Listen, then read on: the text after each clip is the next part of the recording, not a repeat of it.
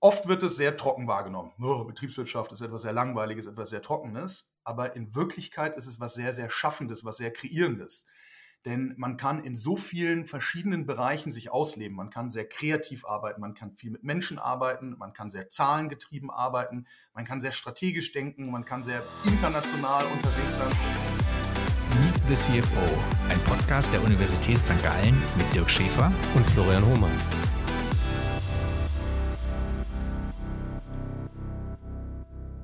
Diese Folge wird präsentiert von InnoScripta, dem softwaregestützten Marktführer für die staatliche Förderung von Forschungs- und Entwicklungsprojekten. So, ja, herzlich willkommen zurück zu einer neuen Folge Meet the CFO.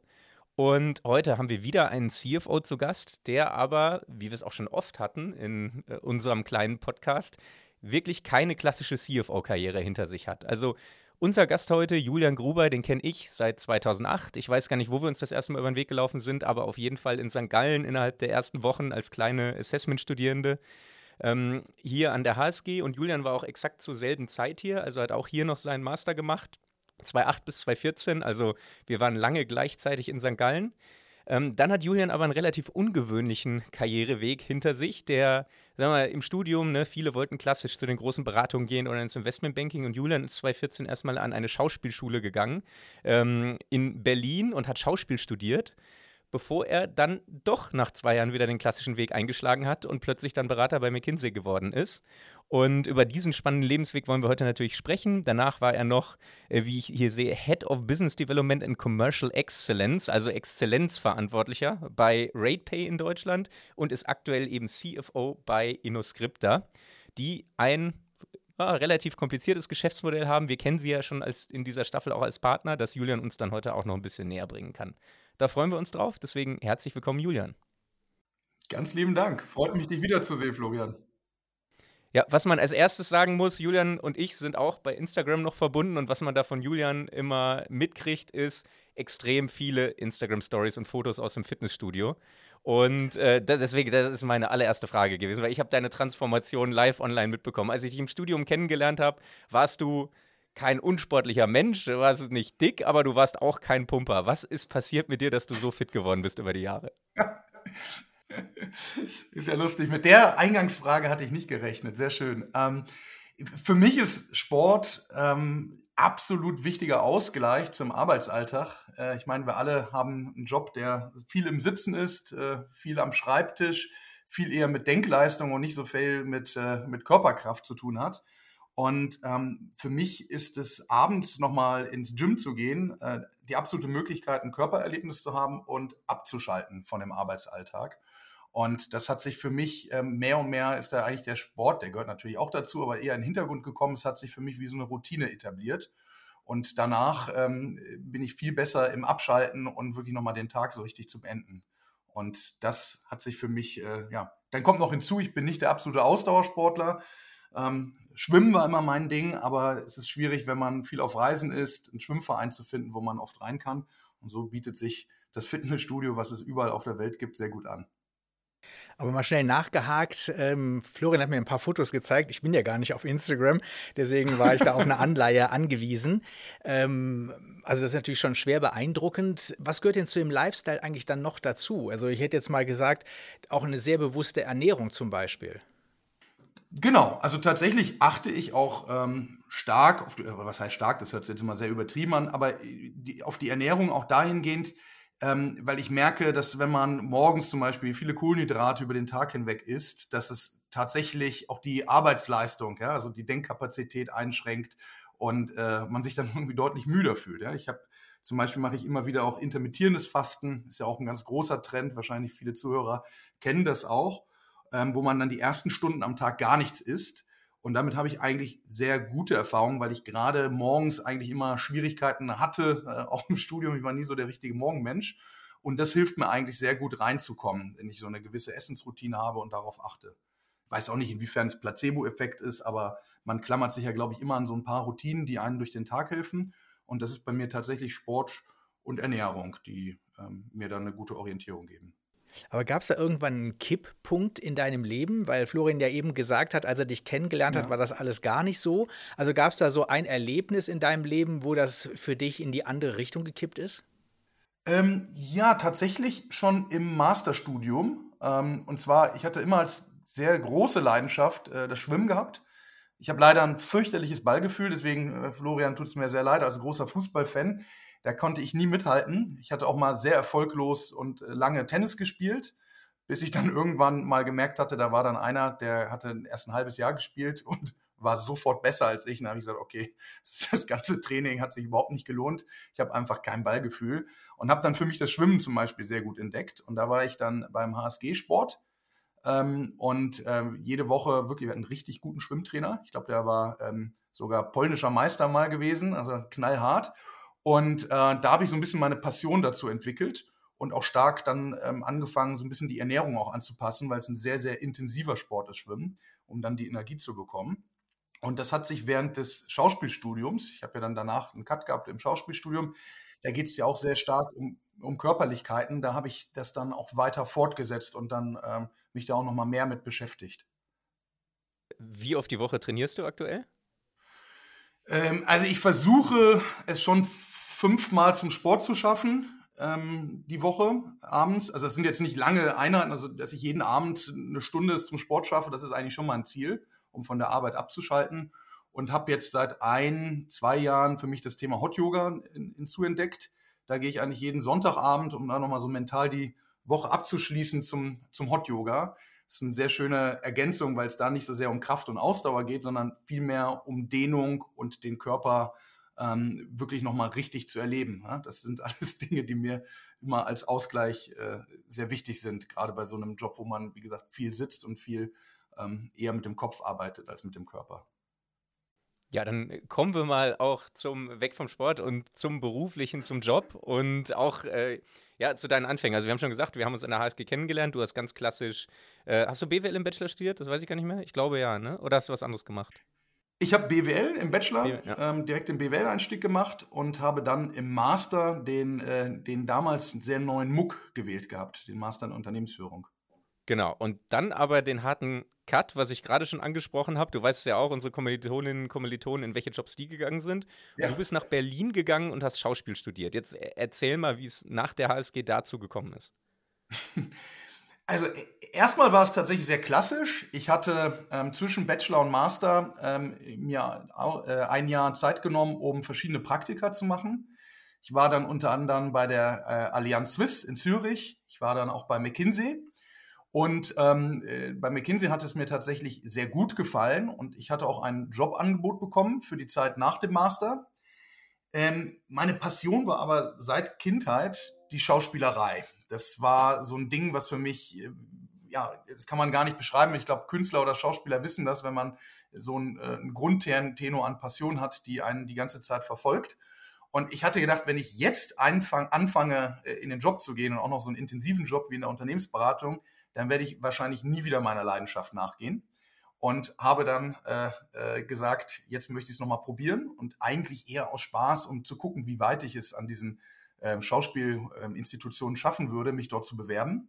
Ich hatte damals, ich war dann gerade noch im Austauschsemester mit der Uni St. Gallen im Master in Mexiko und habe mich dann aus Mexiko heraus an den an drei großen staatlichen Institutionen beworben. Das waren in Hamburg und zwei in Berlin, eine in Ost und eine in Westberlin.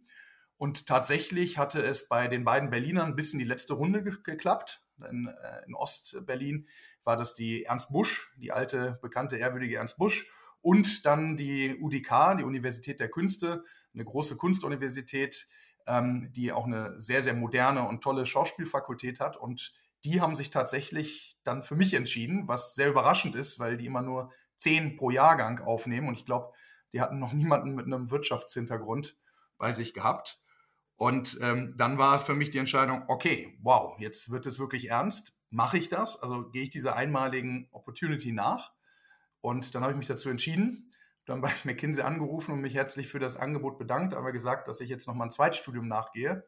Und da war, glaube ich, dann auch die Überraschung groß, als sie gefragt haben, was denn für ein Zweitstudium. Und äh, so bin ich dann plötzlich nach Berlin gezogen und war dann nochmal wirklich im Zweitstudium, äh, im Zweitstudium äh, an der Kunstuniversität und habe Schauspiel studiert. Wie ist denn so ein Aufnahmetest an so einer äh, Universität der Künste für Schauspiel? Weil HSG-Aufnahmetest kennen wir alle. Also du scheinst auch ein logisch veranlagter Mensch zu sein, der hier gut abgeschnitten hat beim HSG-Aufnahmetest, aber dann, das wird ja was ganz anderes gewesen sein. Musst du da Videos von dir einschicken oder wie läuft das da ab? Ja, das ist alles in Person tatsächlich. Ähm, mhm. das, an der, normalerweise sind es zwei Runden. Die Spezialität der UDK war, dass sie, äh, dass sie bis heute drei Runden haben in, man muss ähm, Stücke vorbereiten. Man bereitet einen fünfminütigen Monolog aus einem klassischen Stück vor, dann aus einem modernen Stück und auch noch ein Chanson, das man dann performt. Ja.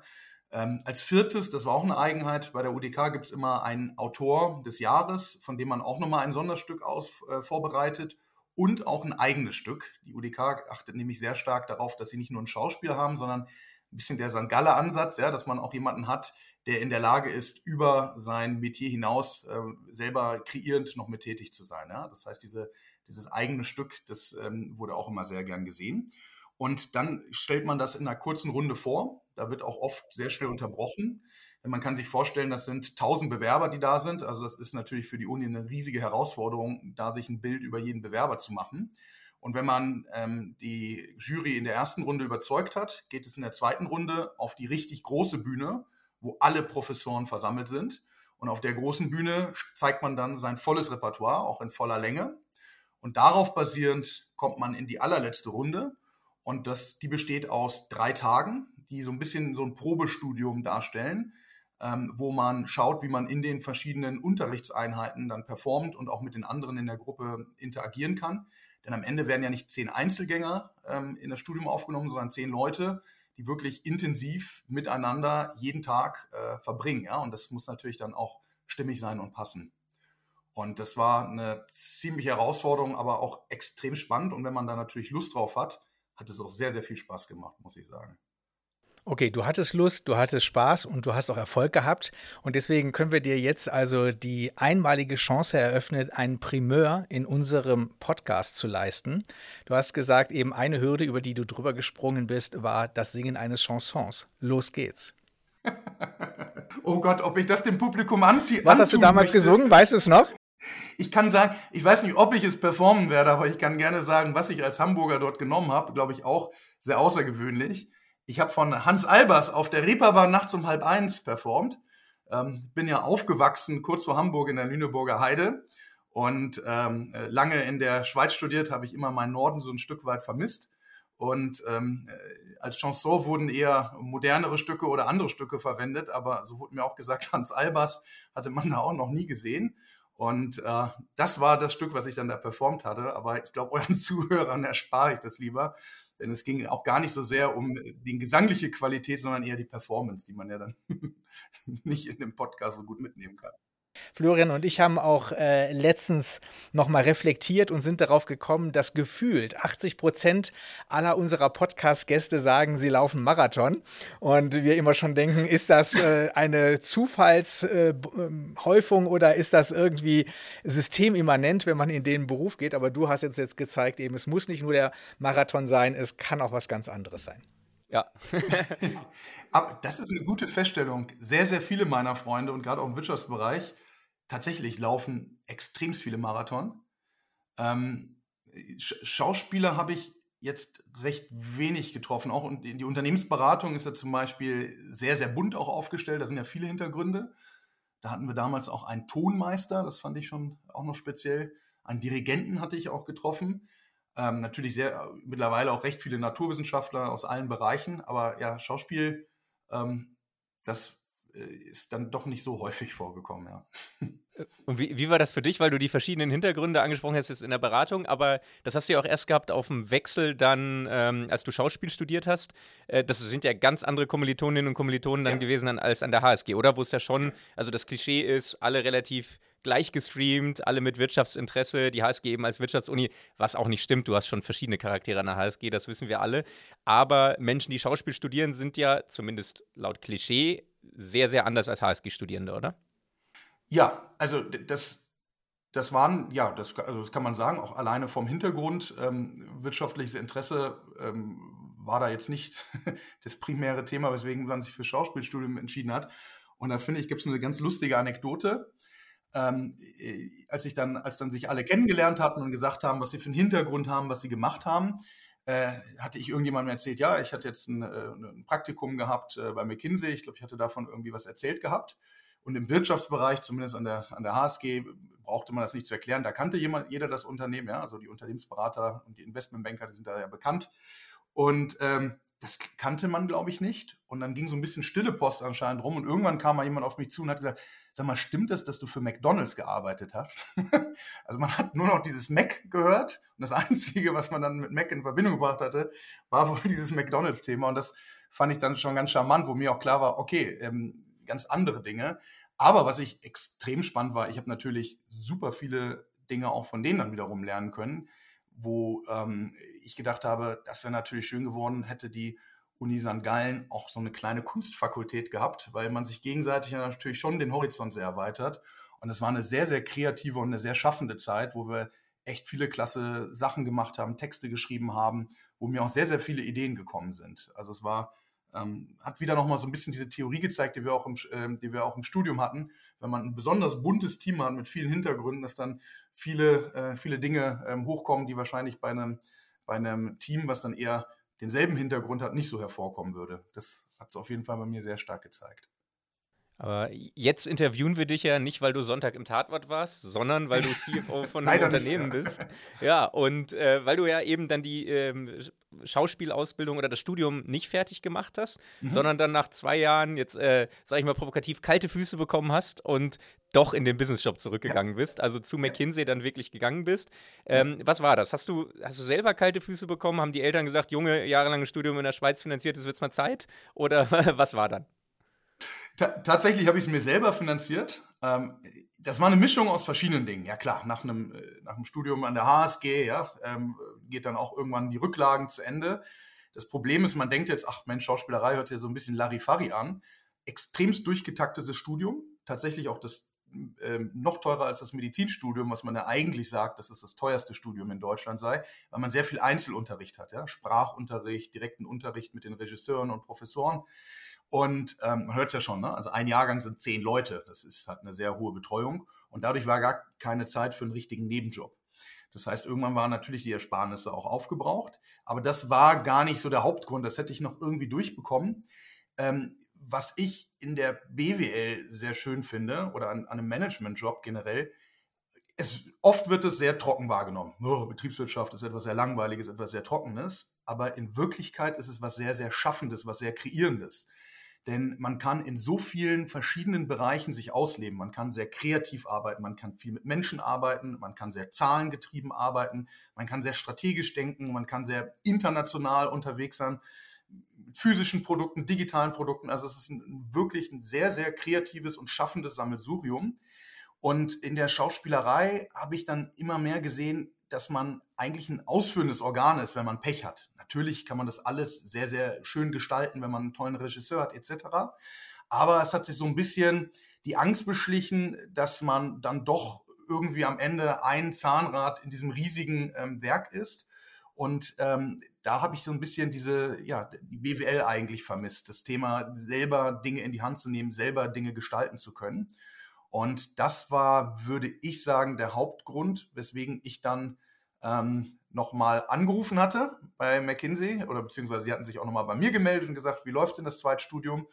Und dann sind wir da zusammengekommen. Und dann, ich muss aber sagen, es war nicht einfach. Also es war wirklich eine ganz, ganz schwere Entscheidung, ähm, weil es da so um, auf der einen Seite um die eine Passion ging, die dann der anderen Passion gegenüberstand. Ja.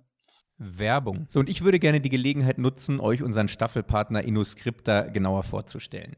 InnoScripta kennen vielleicht viele nicht. Es ist ein deutsches Unternehmen, das aber auch in der Schweiz sehr relevant ist.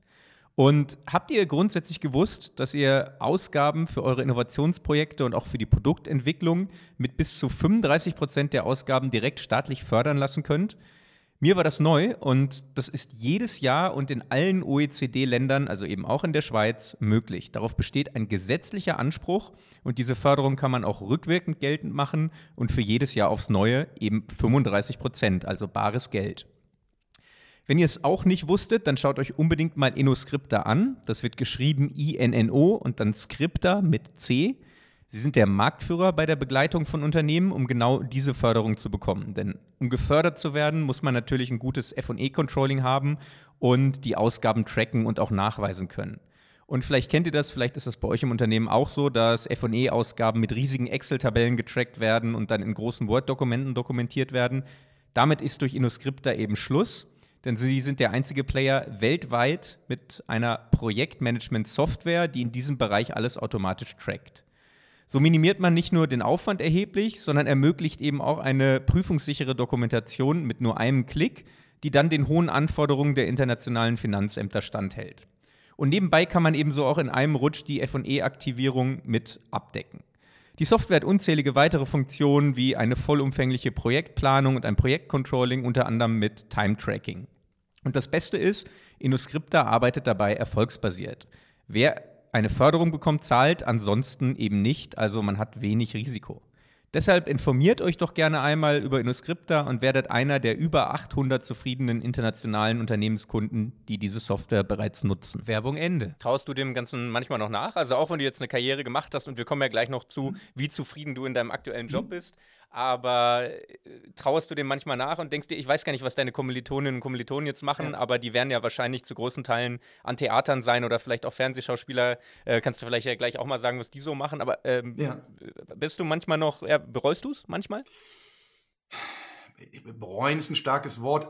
Ich denke einfach noch sehr oft an die Zeit. Und ich meine, so eine Passion, das stirbt nicht. Ich, wenn ich Filme gucke oder wenn ich ein Theater vorführen gehe, ich war jetzt letztes Wochenende gerade bei dem Vorsprechen der Absolventen der UDK, also ich bin auch immer noch mit der, mit der UDK eng verbunden, ähm, dann entfacht das Feuer wieder, ja, und dann hat man wieder selber Ideen und denkt, ach Mensch, das sind doch tolle Sachen, die man da auch machen kann. Aber ich muss sagen, ich mag meinen Job sehr, sehr gerne. Das, was ich mache, macht mir unheimlich viel Freude. Ähm, ich arbeite oder ich hatte bis jetzt immer das Glück, mit sehr spannenden, dynamischen Menschen zusammenarbeiten zu können, wo es wirklich, ich hatte das Thema kreieren, also machen, ja, das hat mir immer schon Spaß gemacht. Und insofern bereue ich es nicht, denn dafür müsste ich dann das ja aufgeben, was ich gerade mache. Und da es mir so viel Freude macht, kommt das nicht in Frage. Und auch, ich muss sagen, die anderen neun, die dann im Jahrgang waren, die haben es alle sehr beeindruckend geschafft, entweder an tollen Staatshäusern, ähm, äh, an staatlichen Staatshäusern oder ähm, auch den privaten Weg in Film und Fernsehen geschafft. Aber es ist ein knallharter Job. Und da muss man sich ganz genau überlegen, ob man dafür bereit ist, ähm, das einzugehen. Und ich sage das, obwohl man auch in der Unternehmensberatung und so weiter war, wo ja alle sagen, Mensch, irgendwie, wir haben ja einen harten Job, ein hartes Leben. Also Schauspieler oder generell im Kunstbereich, auch seien es Balletttänzer und Opernsänger, das ist wirklich Hut ab und ganz großen Respekt vor der Leistung, die sie hinbringen. Das ist ein absoluter Fulltime-Job, ohne Wochenende, ohne Urlaub. Und ähm, das muss man schon ganz genau wissen, ob man das durchzieht und da wirklich der Harte dafür ist, ja. So, und dann bist du zu McKinsey gegangen. Ich glaube, da muss man jetzt nicht so genau erklären, was die eigentlich machen. Also Strategieberatung in der einen oder anderen Form ist das jedem schon mal begegnet. Deswegen würde ich da gerne schon direkt mit dir das Fazit ziehen. Was sind die wichtigsten Learnings, die du mitnimmst aus deinen, ich glaube, fünf Jahren McKinsey? Ja, ja. Das, also erstmal, ich, das war wirklich auch wieder eine sehr spannende Zeit. Ähm, ich will jetzt gar nicht so sehr darauf eingehen. Äh, die Zuhörer kennen ja wahrscheinlich Strategieberatung, wie du schon gesagt hast. Es gab ja auch schon mal die ein oder anderen Folgen, wo das auch tangiert wurde, das Thema. Ähm, also, ich glaube, was man sehr, sehr stark gelernt hat, ist in kurzer Zeit in Themen, die erstmal unordentlich oder undurchdringbar scheinen, Struktur reinzubringen. Ähm, und, das, und das ist das Schöne, das, das habe ich gar nicht gemerkt während der Zeit. Ich bin damals aus McKinsey rausgegangen, dann habe ich gesagt, Mensch, was ist denn jetzt eigentlich das Hardfaktige, was ich gelernt habe? Ja, irgendwie die geheime Formel, wie man eine Brücke baut, ja, oder wie man eine Rakete baut, äh, wie man irgendein Gemisch zusammenbaut, ja. Das habe ich nicht gelernt, aber mir fiel dann sehr schnell auf in dem ersten Job nach McKinsey, wo ich sehr viel Wertschätzung auch bekommen hatte, dass das Erschaffen von Strukturen, Erschaffen von ähm, Herunterbrechen in kleinen Subtasks, Herunterbrechen in Arbeitspläne, ähm, wie man komplexe Themen ja in Stückchen äh, mundgerecht zurecht äh, arbeitet, dass das, glaube ich, etwas ist, was man sehr, sehr gut lernt. Denn man wird ja alle paar Monate in neue Themen reingebracht, arbeitet mit sehr brillanten Menschen zusammen, die einem dabei das Rüstzeug und diese Denkweise auch beibringen. Das würde ich sagen, ist das eine, was ich sehr stark da gelernt habe. Das zweite ist die Kommunikation. Man arbeitet sehr stark mit Leuten zusammen, die in wichtigen Positionen sind und dadurch nicht besonders viel Zeit haben. Und man muss es schaffen, diese komplexen Themen sehr schnell herunterzubrechen. Das ganze Thema Top-Down-Kommunikation ist daher, glaube ich, auch etwas, was man sehr, sehr gut in der Beratung lernt und was mir ebenfalls sehr viel Freude gemacht hat. Und ähm, der letzte Punkt, den ich, glaube ich, äh, auch wirklich noch so als dritten mitnehmen würde, ist die Offenheit, mit so vielen verschiedenen Menschen zusammenarbeiten zu können und zu wollen. Denn ich kann mir schon vorstellen, wenn man jetzt den Start in eine bestimmte Industrie wählt, wo ja dann schon ähnliche Leute sind, die immer eine ähnlichen Industriebrille aufhaben, verliert man vielleicht so ein bisschen sich auf andere Leute, auf andere Ideen, Perspektiven und Denkweisen einzulassen. Und diese Flexibilität im Kopf offen zu halten, das fand ich etwas, was, ja, für das ich sehr, sehr dankbar bin, dass ich das mitnehmen konnte. Und war das auch ein bisschen der Grund, warum du dann aus der Beratung rausgegangen bist, dass du für dich selber gedacht hast, eben bei den drei genannten Aspekten, da hast du deine Lernkurve ähm, größtenteils durchlaufen, auf jeden Fall mal den steilen Teil, sodass es jetzt ein bisschen abflacht und jetzt was Neues kommen muss? Ähm, ja und nein. Also ich glaube, die Lernkurve geht danach schon sehr stark weiter, auch wenn man dann Richtung Partner-Track weitergibt, geht, lernt man natürlich noch ganz andere Themen. Ähm, was für mich ausschlaggebend war, ich fand es immer sehr schade, wenn man gerade mit dem Klienten, also wenn man bei dem Kunden in dem Unternehmen drin war, gemeinsam Erfolge aufgebaut hat, äh, auf hatte, dass dann das Projekt zu Ende war und man weitergegangen ist. Ich fand es eigentlich schön, was aufzubauen, längerfristig zu begleiten, mit dem Team auch eine intensive Beziehung aufzubauen, Erfolge auch weiter zu feiern. Und ich fand das eine schöne Idee, dem mal länger nachzugehen. Also das heißt, länger auf einem Projekt, also bei einem Kunden zu bleiben. Und ähm, die Chance hat sich dann angeboten, als einer meiner Lieblingspartner, mit dem ich damals zusammengearbeitet hatte, dann zur NetzNexi-Gruppe gewechselt ist. Also Nexi, ähm, der größte europäische Payment Provider jetzt nach der Fusion mit Netz und dafür eine Sub-Entity, nämlich RatePay in Berlin, ähm, dann angefangen hat und mich äh, quasi mitgenommen hat, um eine Business Unit äh, mit aufzubauen und zu strukturieren.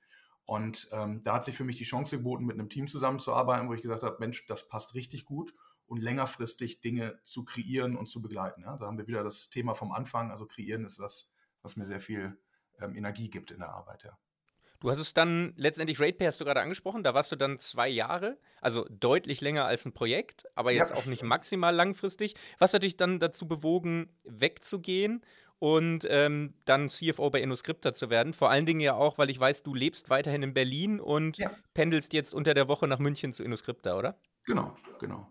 Ja. Ähm, äh, das, der, der Pendelteil, das ist, glaube ich, was ich in meinem Berufsleben, ich war immer gependelt und viel gereist. Ich reise tatsächlich auch gerne. Also das ist was, was, was sich jetzt vielleicht erstmal anhört wie, oh, warum wählt man das in München aus? Für mich war das überhaupt kein Thema. Ich bin auch sehr, sehr gerne in München. Also ich äh, finde, die beiden Städte Berlin und München ergänzen sich extremst gut. Deswegen freut es mich, dass ich in beiden Städten so regelmäßig sein darf. Ähm, was war der ausschlaggebende Grund? Also ich bin nicht von InnoScripta oder von der Nexi-Gruppe weggegangen. Im Gegenteil, es hat mir sehr gut gefallen. Es war eher, dass die, ähm, äh, dass die Opportunity von InnoScripta und die extrem spannende Nische, die ich bis dahin 0,0 auf dem Radar hatte, so interessant war, dass ich gesagt habe, okay, da möchte ich wirklich dabei sein. So eine, so eine Chance bietet sich nur einmal ähm, an im Leben. Ähm, Wie es dazu gekommen ist, großer Zufall. Die beiden Gründer, die bis heute noch die CEOs sind, denen äh, das Unternehmen bis heute auch gehört, ja, das Unternehmen wurde vor zehn Jahren gegründet, ähm, einen von beiden kannte ich noch tatsächlich aus Schulzeiten. Da waren wir gut befreundet und wir haben uns dann wirklich aus dem, komplett den Kontakt verloren. Und ich hatte dann vor einigen Jahren mal den Kontakt wieder aufgenommen, gefragt, was er so macht. Und dann haben wir sehr viel immer über das Unternehmen gesprochen, hatte auch immer wieder mit den beiden dann schon Kontakt gehabt, auch bei verschiedenen ähm, strategischen Themen, die sie dort hatten. Und ähm, dann wurde der Bedarf nach einem CFO in einer bestimmten Ausgestaltung auch der Rolle wo wir vielleicht später dann auch noch zu kommen. Das ist ja auch spannend. Es gibt ja immer, sieht man verschiedene Ausgestaltungen der CFO-Rolle. Ich glaube, wir haben hier auch eine sehr interessante gefunden. Ähm, so relevant, dass sie gesagt haben, Mensch, was hältst du denn davon? Wir bräuchten jetzt eigentlich jemanden, der hier Vollzeit die Themen vorantreibt. Und ich habe meine Due Diligence gemacht und bin dann zum Ergebnis gekommen, ähm, so sehr ich die Nexi-Gruppe und äh, die RatePay-Familie wirklich auch echt lieben gelernt habe, eine ganz, ganz herzliche Unternehmenskultur, habe ich mich entschlossen, ähm, das Boot zu wechseln und nochmal wirklich wieder richtig kreieren zu können in einem komplett neuen Feld.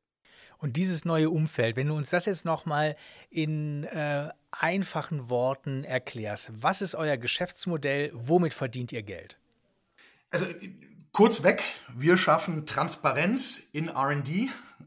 Und ähm, was ist das Kern des Unternehmens? Also das Kern ist ein Softwareunternehmen. InnoScripta ähm, hat eine Software entwickelt, die es ermöglicht, Projektplanungen und Projektcontrolling, also vor allen Dingen auch Kostentransparenz in RD-Projekte sehr detailliert reinzubringen. Und das Ganze wird genutzt für eine sehr, sehr spannende und lukrative Nische, die vor allen Dingen in Deutschland noch gar nicht so bekannt ist, weil sie recht jung ist. Und zwar die sogenannte ähm, Förderung, staatliche oder steuerliche Förderung von RD-Aktivitäten. Und ähm, da haben sie es innerhalb von kürzester Zeit geschafft, mit dieser Software zum Marktführer ähm, ähm zu avancieren ähm, weil sie eine absolute Lücke entdeckt haben, nämlich dieses Feld bis jetzt von vielen, sehr, sehr vielen Förderberatern, Steuerberatern, Prüfern etc. bedient, wird hochmanuell betrieben. Das heißt, großen Konzerne führen riesige Excel-Listen, wo sie ihre Kosten nachweisen, die sie im RD haben, wo Mitarbeiter stundenweise auf Projekten zugemünzt werden. Und äh, sie haben sehr schnell entdeckt, dass dort ein Riesenbedarf ist für eine Software, um diese Prozesse zu digitalisieren. Und ähm, damit verdienen wir unser Geld tatsächlich. Ja. Das heißt, die Software äh, trackt so ein bisschen die RD-Tätigkeit des Unternehmens und dient damit als Nachweis für Fördergeldgeber. Kann man das so sagen? Richtig, genau. Also das hast du sehr gut zusammengefasst. Die Software münzt, wenn du so möchtest, ich mache es jetzt mal ganz plump, sie bricht Projekte runter in Arbeitsschritte, münzt diesen Arbeitsschritten und den Projekten Mitarbeiter zu, inklusive der Mitarbeiterstunden und ist dadurch in der Lage, per Knopfdruck sehr, sehr detaillierte Berichte ähm, auszudrucken, die den Finanzämtern weltweit darlegt, dass diese ähm, FE-Aktivitäten tatsächlich stattgefunden haben und auch, dass sie in den Kostenhöhen stattgefunden haben, zu denen sie auch gefördert wurden. Und darüber hinaus ermöglicht es ganz viele Transparenz, Controlling und Steuerungsfunktionen. Gerade RD ist oftmals, wie ich es auch noch aus McKinsey-Zeiten kannte, ein ziemliches Blackbox-Thema, ja, wo man gesagt hat, was machen die Software und die Product Engineers eigentlich den ganzen Tag, an welchen Produkten sind die dran, was kostet uns die Entwicklung von einem neuen Checkout-Feature im Online-Shop zum Beispiel, ja, all das waren Sachen, die man gar nicht sagen konnte. Und mit dieser Software ist das nebenbei auch noch möglich, ja, aber wirklich der Kern, wo wir reingekommen sind, wo es das wirklich noch nicht gab, eine Digitalisierung, ist bei diesen sogenannten R&D Tax Credits und in Deutschland ist das jetzt durch das Wachstumschancengesetz ähm, seit diesem Jahr natürlich auch nochmal irgendwie in aller Munde gekommen und ein sehr, sehr großes Thema, weil da das Budget verdreifacht wird. Und ähm, natürlich das ganze Thema Innovationsförderungen, RD-Ausgaben ein sehr politisches Thema ist, weil gerade die westlichen Nationen ja darum kämpfen, die innovativsten Unternehmen an sich binden zu können. Ja. Genau, und das ist ja ein Thema in allen Ländern. Deswegen, du hast ja auch ganz am Anfang schon mal gesagt, eben, äh, ihr seid eigentlich äh, für alle OECD-Länder nutzbar und damit sind wir dann ja auch äh, in der Schweiz wieder voll dabei. Jetzt haben wir, glaube ich, gut verstanden, was der Nutzen ist äh, für die Kunden und wie verrechnet ihr diesen Nutzen? Also, was ist euer Geschäftsmodell? Sind das klassische Lizenzgebühren für die Nutzung der Software oder habt ihr da einen ganz pfiffigen anderen Ansatz? Genau, also tatsächlich zu deiner ersten Frage. Es gibt es in allen OECD-Ländern. Ähm, äh, in Frankreich zum Beispiel gibt es die Förderung von FE-Aktivitäten schon seit, äh, ähm, seit über 40 Jahren. In ähm, England mittlerweile seit über 20 Jahren, in Deutschland erst seit drei Jahren. Und in allen Ländern wird es zwischen 15 und 35 Prozent der FE-Kosten direkt gefördert und zwar jedes Jahr. Ähm, teilweise auch in den meisten Ländern rückwirkend sogar zwei bis drei Jahre, wenn man es noch nicht beantragt hatte. Also es ist wirklich eine sehr, sehr erhebliche ähm, Summe, von denen wir dort sprechen. Und das hat mich auch sehr stark überrascht, selbst wenn ich mit CFOs oder Head of Taxes spreche. Viele kennen diese Programme tatsächlich nicht. Und ähm, Programm ist auch fast der falsche Name dazu. Das ist in allen Ländern ein gesetzlicher Anspruch. Das ist also wirklich etwas, was einem zusteht. Das ist kein Programm, was erschöpft ist oder worum man sich bewirben, bewerben muss und nur die Besten bekommen etwas, sondern das ist wirklich ähm, etwas, was man als Unternehmen eigentlich abrufen sollte in seiner Steuererklärung. Natürlich mit ein paar administrativen Hürden, wozu es natürlich unsere Software gibt und unsere Dienstleistung. Und jetzt der Bogen zu dem Modell. Ähm, unsere beiden Gründer ähm, sind große Fans davon, ähm, dass man, so ist auch unsere Unternehmenskultur, also wir sind sehr stark auf Förderung und äh, Fordern auch in der Unternehmenskultur ausgestellt. Das heißt, wir möchten sehr stark nach äh, Leistung unterstützen, steuern auch sehr stark nach Leistung, arbeiten sehr stark mit persönlichen Zielen und persönlichem Coaching. Und ähm, das liegt sich auch in unserem Pricing nieder. Wir haben überlegt, natürlich ein ganz normales SaaS-Pricing-Modell aufzubauen aber unsere Gründer hatten auch schon damals selber sich Software angeschaut und gesagt, das ist eigentlich blöd. Wir zahlen jeden Monat für etwas, wo wir keine Ahnung haben, inwiefern sich das auf unseren Umsatz oder äh, auf unseren Gewinn ausüben wird. Ja? Und deswegen haben wir gesagt, wir möchten gerne eine Software und eine Dienstleistung zur Verfügung stellen, die nur dann etwas kostet, wenn sie etwas bringt und dann auch nur einen Anteil von dem, was sie bringt. Und das ist, finde ich, ein sehr, sehr schöner und tatsächlich innovativer Gedanke. Also überlegt euch mal, man würde für eine Sales- oder eine CRM-Software nur dann bezahlen, wenn sie mehr Umsatz bekommt und nämlich einen Prozentsatz von dem Mehrumsatz, den es bringt. Ja? Ich glaube, das ist etwas, wo man dann auf einmal mit dem Softwarehersteller im selben Boot sitzt. Ja, ich glaube, es gibt äh, da immer Argumente für beide Seiten. Also das Gegenargument wäre ja, dass ähm, das, was äh, ihr macht oder was die ähm, Software leistet, unabhängig von der Höhe ist. Das heißt, der Aufwand ist gleich hoch, egal ob ich 10.000, 100.000 oder eine Million an Förderung bekomme. Aber äh, eben der Prozentsatz ist, oder das, was ihr bekommt, ist bei der Million höher als bei äh, 10.000. Das heißt, da kann auch jemand, der die hohen Fördertöpfe anknabbern darf, äh, dann sagen, dass das nicht mehr im Verhältnis steht. Also deswegen, ich glaube, die Frage, wie rechnet man ab, ähm, den goldenen Weg gibt es nicht, aber es gibt natürlich eben die, die individuelle Ausrichtung und ihr habt euch eben dafür aus den genannten Gründen entschieden und das ist ja dann auch entsprechend äh, nachvollziehbar. Was sind denn eure typischen Kunden? Also wie groß sind die? Ähm, wie stark machen die RD? Sind das eher diejenigen Unternehmen, die da sozusagen am Anfang stehen oder da äh, traditionell nicht so viel gemacht haben und sich jetzt da etwas stärker darauf fokussieren möchten und deswegen auch das neu strukturieren? Oder was ist so ein typischer Kunde äh, von InnoScripta? Ähm, ist tatsächlich eine sehr starke Bandbreite. Jetzt erstmal von der Unternehmensgröße. Ähm, das startet bei Mittelständlern mit ein paar 100 Mitarbeitern und geht hoch bis internationalen Großkonzernen. Ähm, man kann immer sagen, in Excel kann man eine Handvoll Forschungs- und Entwicklungsmitarbeiter, da mache ich ein Sternchen, weil oftmals sagt ein Unternehmen, wir haben ja gar keine Forschung und Entwicklung. Produktentwicklung, also auch Software-Engineers, die einen neuen Algorithmus basteln, ja, also einen neuen Code zusammensetzen oder einen bestehenden Code in einem neuen Kontext benutzen. Auch so etwas ist Entwicklung in dem Sinne der Förderfähigkeit international. Ähm, diese Mitarbeiter sollten idealerweise eine Teamgröße von 10, mindestens eher 20 Mitarbeiter ähm, ähm, ausweisen, dass sich dann auch wirklich der Aufwand und das Etablieren einer Software nutzt, äh, lohnt. Ähm, denn ansonsten kann man wirklich schön das Ganze auch in Excel-Übersichten äh, mit fünf Mitarbeitern, glaube ich, noch bewältigen. Ja? Aber ab 10 wird es unübersichtlich und ab 20 kann ich mir nicht vorstellen, wie man das ohne eine systematische Projektsoftware so hinbekommt, dass das Ganze auch prüfungssicher ist. Ne? Weil wir sind ja gerade bei Subventionen in vielen Ländern auch im Steuerstrafrecht. Das heißt, da muss man wirklich sehr detailliert die Kosten auch nachweisen können. Ähm, wir haben gerade, arbeiten wir mit internationalen Unternehmen sehr stark zusammen, denn große Konzerne haben zwei Probleme. Die haben erstmal das Problem, dass sie sehr viele Landeseinheiten haben und zentral gar nicht wissen, ob die Landeseinheiten die Gelder beantragen, mit wem sie sie beantragen, wie erfolgreich sie die beantragen. Also es gibt keinerlei Transparenz. In dem Tool gibt es eine sehr schöne Übersicht, wo man dann sehen kann, wann sind die Deadline der einzelnen Landeseinheiten, wie viel wird beantragt. Man kann dann übrigens auch sehr schön überlegen und ähm, sich anschauen, wo lohnt sich die Förderung ähm, besonders stark. Also man kann die FE-Aktivitäten optimieren. Man kann sehen, man hat noch Kapazitäten in den FE-Teams zum Beispiel in UK, ja, verglichen mit den Kapazitäten in Deutschland, die eigentlich schon sehr voll sind. Und das Zweite ist, ähm, dass man darüber eine Transparenz reinbekommt. Man ist in der Lage, auf einmal auch Benchmarking machen zu können. Man kann sagen, was hat uns die Entwicklung eines Features oder eines, äh, eines Produktteils gekostet in Frankreich verglichen mit der Entwicklung in den USA. Ähm, man kann sehen, welche Projekte sind verspätet in Portugal zum Beispiel. Und in Italien kann man sehen, sind sie immer vor der Zeit oder günstig. Ja? Das heißt, man kann es wirklich auch als Controlling-Tool nutzen.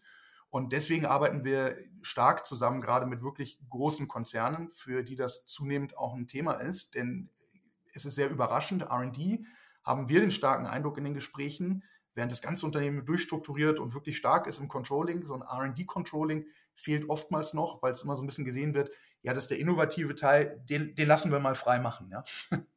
Und jetzt hast du viel darüber erzählt, wie typisch, welche typische Größe eure Kunden so haben. Äh, wie groß seid ihr denn mittlerweile als InnoScripta? Weil, also für mich hört sich das alles so nach klassischem Scale-up an. Ihr habt jetzt schon eine gewisse Größe erreicht, seid aber wahrscheinlich weiterhin Wachstumscase. In welchem Bereich befindet ihr euch? Wir haben jetzt die 300 Mitarbeiter geknackt, ähm, in, äh, sind in äh, acht verschiedenen Ländern aktiv, ähm, die wir aus ähm, sechs Büros international betreuen. Und ähm, wir wachsen ähm, wir haben jetzt in der historisch, wenn man mal sich unseren Kager anschaut, ähm, ähm, steuern wir, glaube ich, wenn man so die letzten vier Jahre mit reinnimmt, ähm, also von den Mitarbeiterzahlen des Wachstums um die 80 Prozent. Ja. Das ist also tatsächlich immer noch ein sehr, sehr stark wachsendes Unternehmen.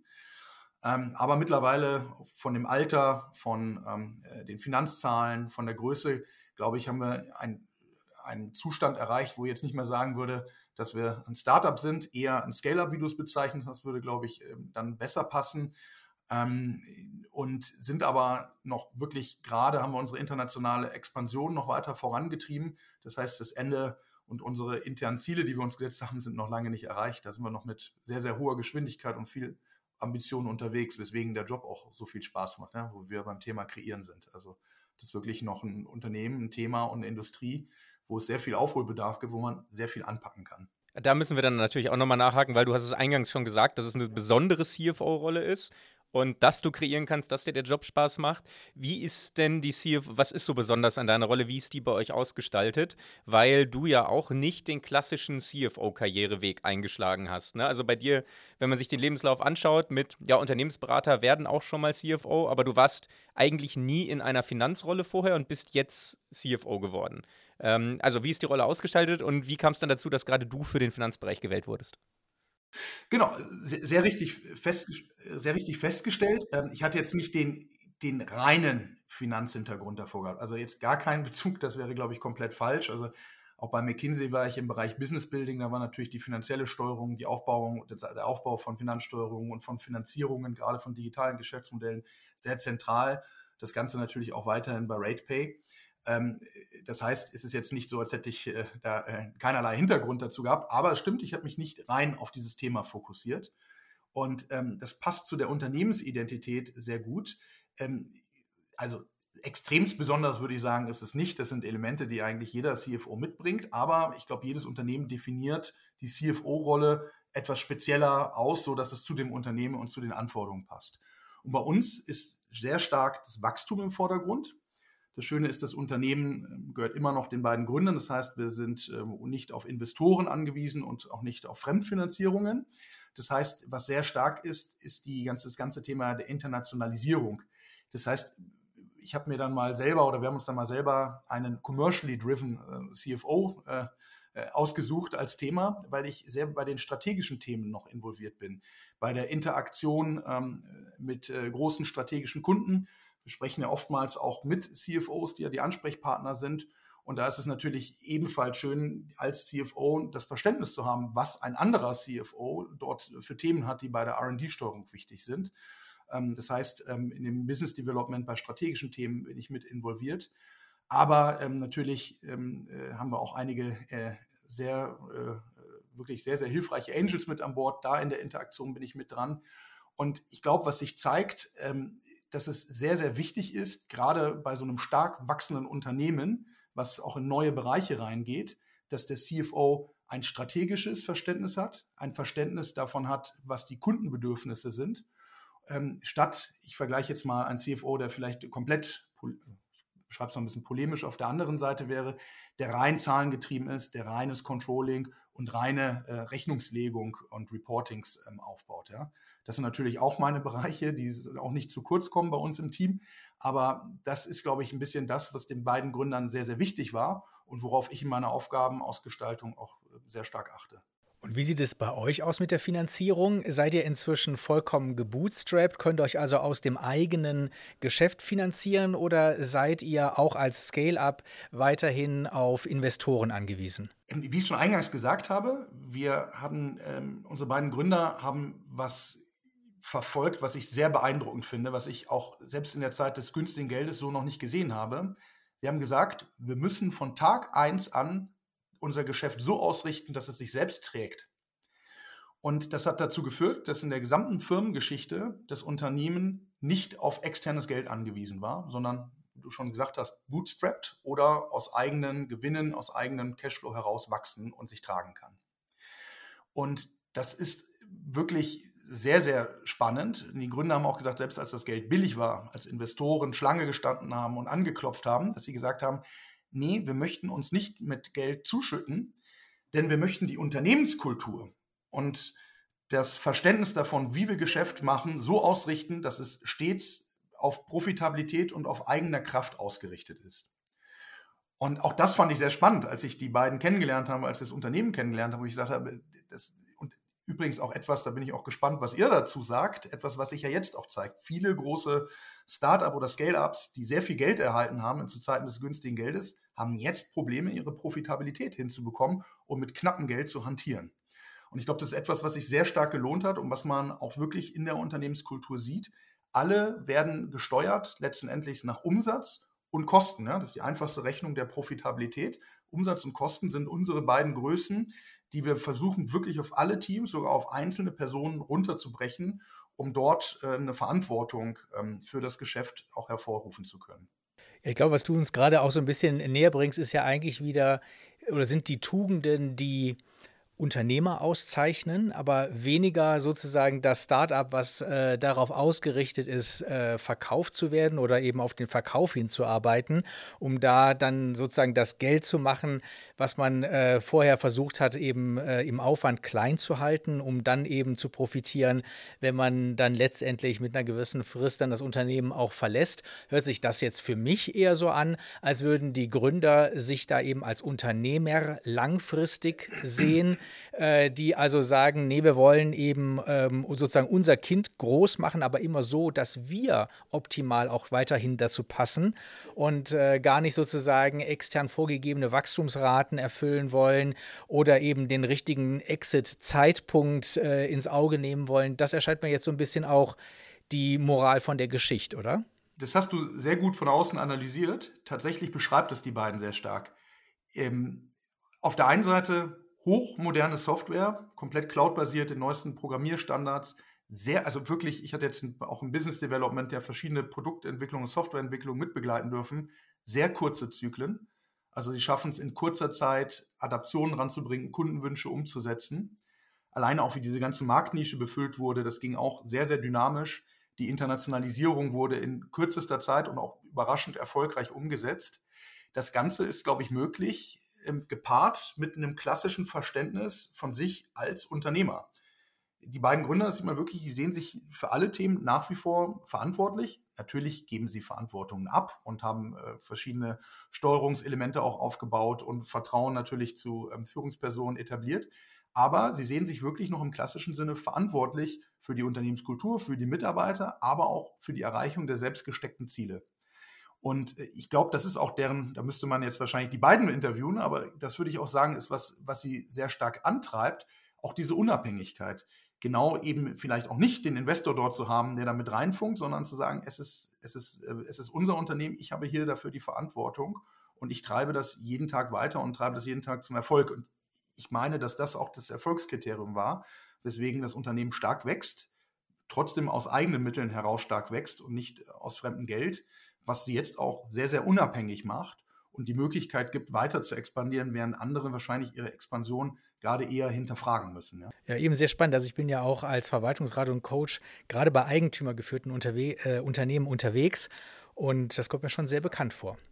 Also sehr spannend. Ähm, du wirst ja dann höchstwahrscheinlich der ähm, Mr. Schweiz-Guy werden mit deinem universitären Hintergrund, den du hier hast, wenn ihr also dann äh, die Länderexpansion vorantreibt oder eben euer, euren Footprint in der Schweiz entsprechend äh, erhöhen wollt.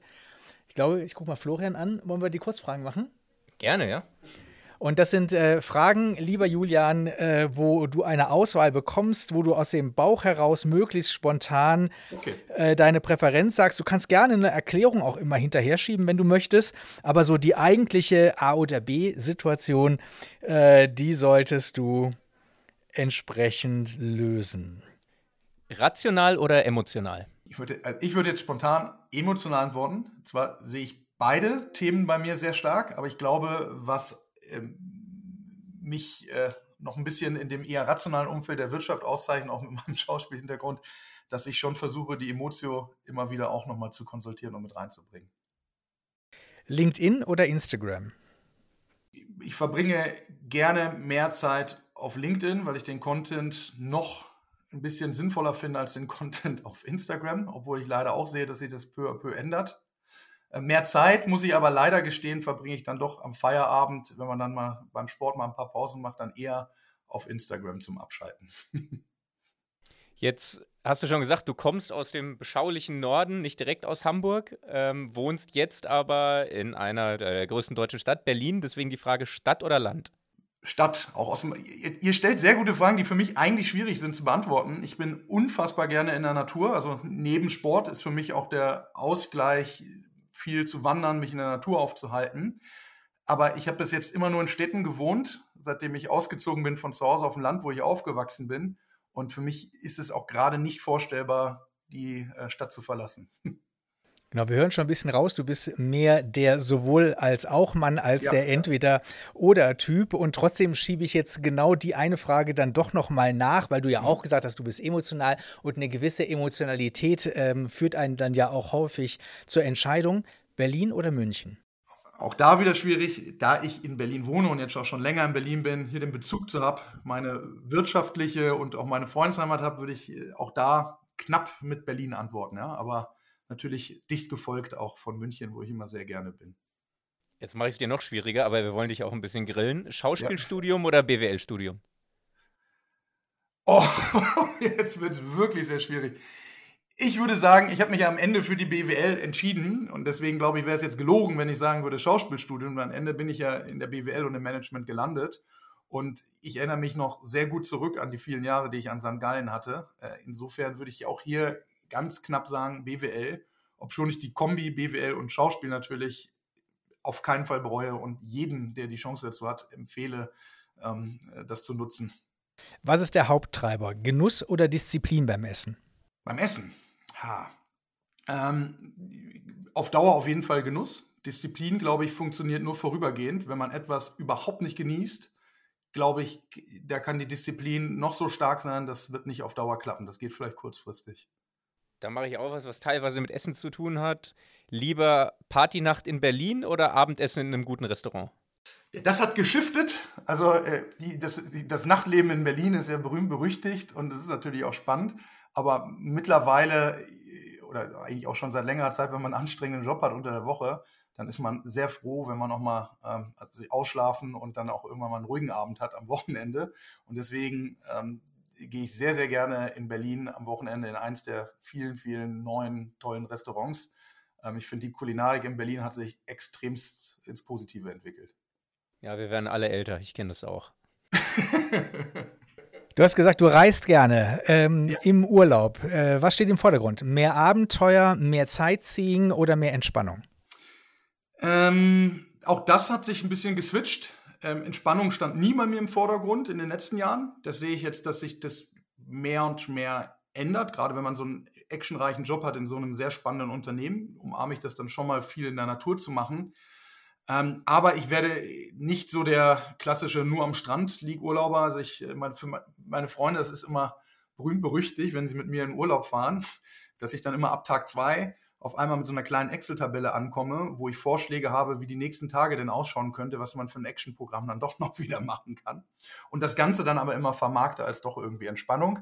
Also insofern glaube ich, werde ich nie so der richtige Entspannungsurlauber sein und schon eher so ein bisschen der Abenteurer. Jetzt eine offene Kurzfrage. Wir haben mit Fitness gestartet, wir enden mit Fitness. Hast mhm. du eine Lieblingsübung im Gym? Ähm, das ist auch schwierig. Es sind sehr, sehr viele schöne Übungen. Das hängt, es ist natürlich sehr individuell. Ähm, lass mich mal ganz kurz überlegen. Also ich, ich glaube, was wirklich schön ist, wenn man es schafft, ähm, sich von den Geräten zu lösen. Also Geräte finde ich eigentlich keinen sonderlich gesunden Sport. Das macht man am Anfang immer sehr gerne, weil es irgendwie einfacher ist und so ein bisschen faul. Aber gerade Übungen, wo man mit Freihandeln hantiert, die ein bisschen komplexer sind, mehrere Muskelgruppen mit involvieren. Ähm, ich habe den Eindruck, dass es deutlich gesünder ist, denn Muskelisolation ist nichts, was natürlich ist. Wenn wir sitzen, gehen, stehen, jeden Tag benutzen wir den gesamten Körper und nicht nur eine einzelne Muskelgruppe. Deswegen würde ich solche Übungen bevorzugen. Ähm, und ansonsten, weil ich es einfach eine, immer noch eine krasse Herausforderung finde und die größte Folter ever, Planks, ja, also für, für das Bauchtraining, weil es auch in der Geduld übt. Das ist eine Übung, wo es nicht um Wiederholung geht, sondern um Zeit halten. Das heißt, da geht es auch darum, seine Gedanken auszuschalten und die Zeit vergehen zu lassen. Ähm, das ist für mich immer noch die größte Herausforderung. Deswegen würde ich jetzt mal Planks hier nehmen. Meine Schlussfrage ist dann, was ist denn dein Lieblingsschauspieler? Auch sehr schwierig. Ich, ihr seht schon, ich bin nie so ein Mensch, der sich auf eine Sache fanat und sagt, that's it und alles andere ist Quatsch. Ähm, ich war seit Kind auf, deswegen würde ich den jetzt einfach mal nehmen, so ein, der erste Schauspieler, den ich als kleines Kind wahrgenommen habe und den ich bis heute sehr faszinierend in verschiedenen Rollen fand, ist Sean Connery. Ähm, ich mag sehr gerne Charakterdarsteller und Sean Connery war der erste Charakterdarsteller, den ich wahrgenommen habe. Ich war schon immer ein sehr großer James Bond-Fan und da ist er natürlich in seiner Rolle als James Bond mir sehr aufgefallen, obwohl ich ihn in anderen Rollen tatsächlich deutlich stärker noch fand. Zum Beispiel im Namen der Rose eine sehr schöne deutsche Produktion oder auch Jagd auf Roter Oktober. Ich fand, da hat er jedes Mal sehr, sehr interessante, tiefe Charakteren gespielt, die man sich gerne anschaut. Aber es gibt eine ganze Reihe an weiteren Top-Schauspielern, die man da eigentlich nennen kann, die auch handwerklich sehr interessant arbeiten, die selber auch übrigens nicht nur filmisch, sondern einen super Theaterhintergrund habe, die ich ähm, mir sehr, sehr gerne anschaue. Ja, dann sage ich einfach erstmal Danke bis hierhin. Wir hören dich ja dann auch noch in unserer Tipps- und Tricks-Folge. Aber erstmal danke für, den, für diesen langen Talk jetzt. Ich glaube, wir haben viel gelernt über InnoScripta, über das Schauspiel, über Fitness. Dir kann seine Workout-Karriere gleich starten. Noch gerne nochmal die Ü Ü50 Bodybuilder-Weltmeisterschaft kann er nochmal angehen. genau. ja, da, da helfe ich sehr gerne, Dirk, mit, mit Tipps und äh, virtuellem Coaching, wenn du möchtest. Ja, also es geht auch nie um Bodybuilding, sondern es geht um Fitness. Und ähm, ich glaube, das ist etwas, was man auf jeden Fall immer gut in den Alltag mit reinbauen kann, gerade wenn man viel am Schreibtisch arbeitet. In, in einem Jahr nehmen wir dann die Body Transformation als Coverbild für unseren Podcast. Also vielen Dank, wir sehen uns und hören uns vor allen Dingen wieder in der Tipps und Tricks Folge. Bis, bis dahin. Ganz herzlichen Dank, hat mich sehr gefreut. Sehr spannend. The CFO, ein Podcast der Universität St. Gallen mit Dirk Schäfer und Florian Hohmann.